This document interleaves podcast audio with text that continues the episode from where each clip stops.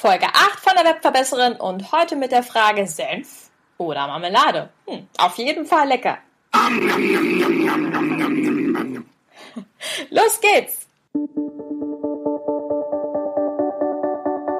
Die Webverbesserin. Der Podcast, mit dem du als Trainer, Coach oder Berater online sichtbar wirst. Erfahre hier, wie du dich und deine Expertise durch Webinare gezielt sichtbar machst. Und hier kommt deine Webverbesserin Mira Giesen.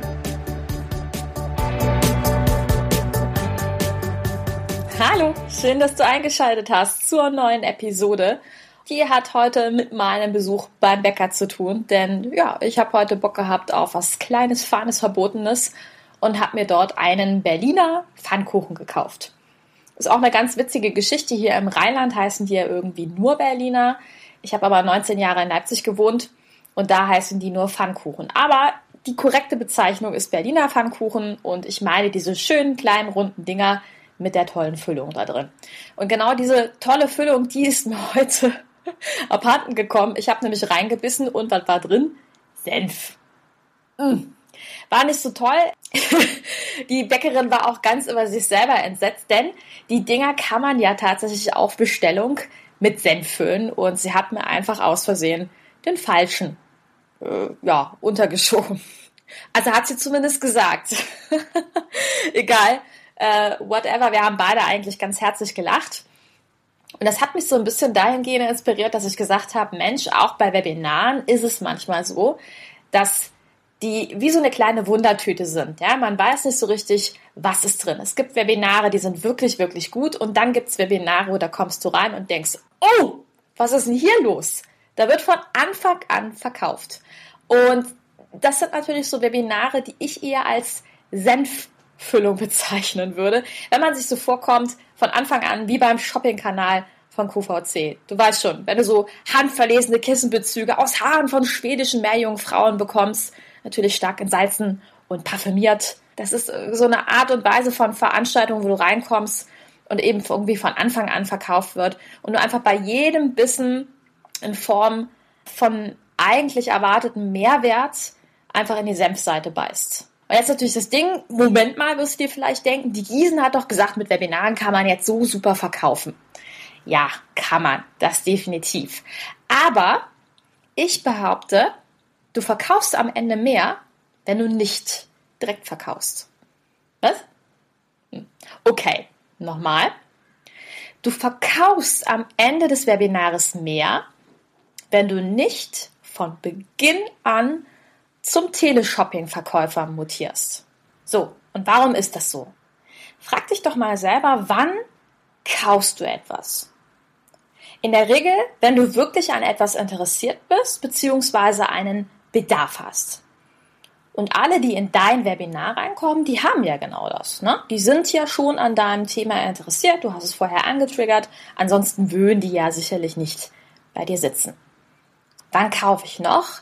Wenn ich der Überzeugung bin, dass mir das Produkt oder die Dienstleistung wirklich helfen kann. Also das heißt, wenn der, der im Webinar ist, ein Experte seines Faches ist.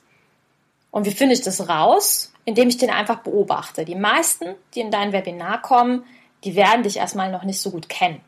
Die haben auf jeden Fall noch nicht diese magische Zahl erreicht, die sieben Kontakte, bis sie zu deinem Kunden werden, sondern die sind vielleicht noch bei vier, fünf. Und jetzt hast du in diesem Webinar natürlich so eine hohe Aufmerksamkeitsspanne, dass deine Kunden dich deutlich mehr kennenlernen. Also das ist rein von der Qualität her schon mal mehr wert als ein paar Postings zum Beispiel auf Facebook. Und jetzt hast du die Chance, hier deinen Kunden zu erreichen und zu überzeugen. Und das erreichst du ganz ehrlich, du erreichst es nicht, wenn du nur um den heißen Brei herumredest. Nee.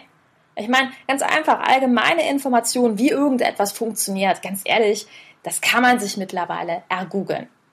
Wann überzeugt dich jemand? Wenn er dir wirklich Tipps gibt, wenn er dir einfach ganz klare Informationen gibt, so und so mache ich das und man da sitzt und sagt, boah, cool, das wusste ich ja noch gar nicht. Und damit meine ich jetzt nicht, dass du dein ganzes Fachwissen rausgeben musst. Um Gottes Willen, bitte bleib entspannt. Aber glaub mir, wenn du nur ein, zwei, drei wirklich gute Tipps herausgibst, hast du die Leute abgeholt. Egal, ob das jetzt deine Lieblingstools sind, mit denen du jeden Tag arbeitest, oder ob das deine drei großen Learnings sind, die du im Laufe deiner Selbstständigkeit für dich festgelegt hast. Es ist eigentlich gar nicht so schwierig, ja. Es muss wirklich nur eine kleine Information sein, von der du sicher bist, ja, das habe ich im Laufe der Zeit für mich festgestellt. Und glaub mir, je besser diese Information ist, desto höher ist das Vertrauen. Einfach weil der Kunde sich natürlich in diesem Fall sagt, aha, wenn ich das jetzt schon in einem kostenfreien Webinar bekomme, dann muss ja das, was ich kostenpflichtig erhalte, bombastomatisch gut sein. Na, ist ja relativ einfach. Und natürlich weiß ich, dass es auch bei anderen anders funktioniert. Also, dass die von Anfang bis Ende ihr Verkaufswebinar haben. Jetzt muss man hier auch wieder ein bisschen differenzieren. Klar, das sind zum Teil Leute, die sich das erlauben können, die also die einzigen auf ihrem Markt sind. Oder einfach Leute, die es trotzdem tun. Aber ich persönlich bin Überzeugung, dann dauert es länger, bis die wirklich zum Kunden werden. Ich persönlich bin der Überzeugung, dass du jemanden mit wirklichen Mehrwerten viel, viel schneller von dir und deiner Leistung überzeugen kannst. Und daher lautet heute meine Inspiration an dich. Welche Seite bietest du denn deinem Kunden in einem Webinar an? Guck doch mal ganz objektiv von außen, wie viele Tipps gebe ich denn wirklich tatsächlich so raus? Gebe ich eher die Senfseite raus oder eher die Marmeladenseite? Und dann Überprüf doch mal für dich, in welchen Webinaren habe ich denn bisher am meisten gekauft? In denen, in denen ich von Anfang an mit Verkaufsteilen geballert worden bin, ja, mit den Kissenbezügen, oder die, wo ich gesagt habe, oh cool, da habe ich aber echt was gelernt. Das darfst du für dich natürlich entscheiden und du darfst für dich dann auch die Entscheidung treffen, was ist der Weg, den du gehen möchtest. Und apropos Mehrwert, wenn du einen Austausch haben möchtest zum Thema Webinare mit anderen, die schon Webinare geben oder anderen, die vielleicht an der gleichen Stelle sind wie du, dann lade ich dich recht herzlich in meine Facebook-Gruppe ein. Ich habe eine Facebook-Gruppe aufgestellt, die heißt Mit Webinaren erfolgreich, also so wie dieser Podcast.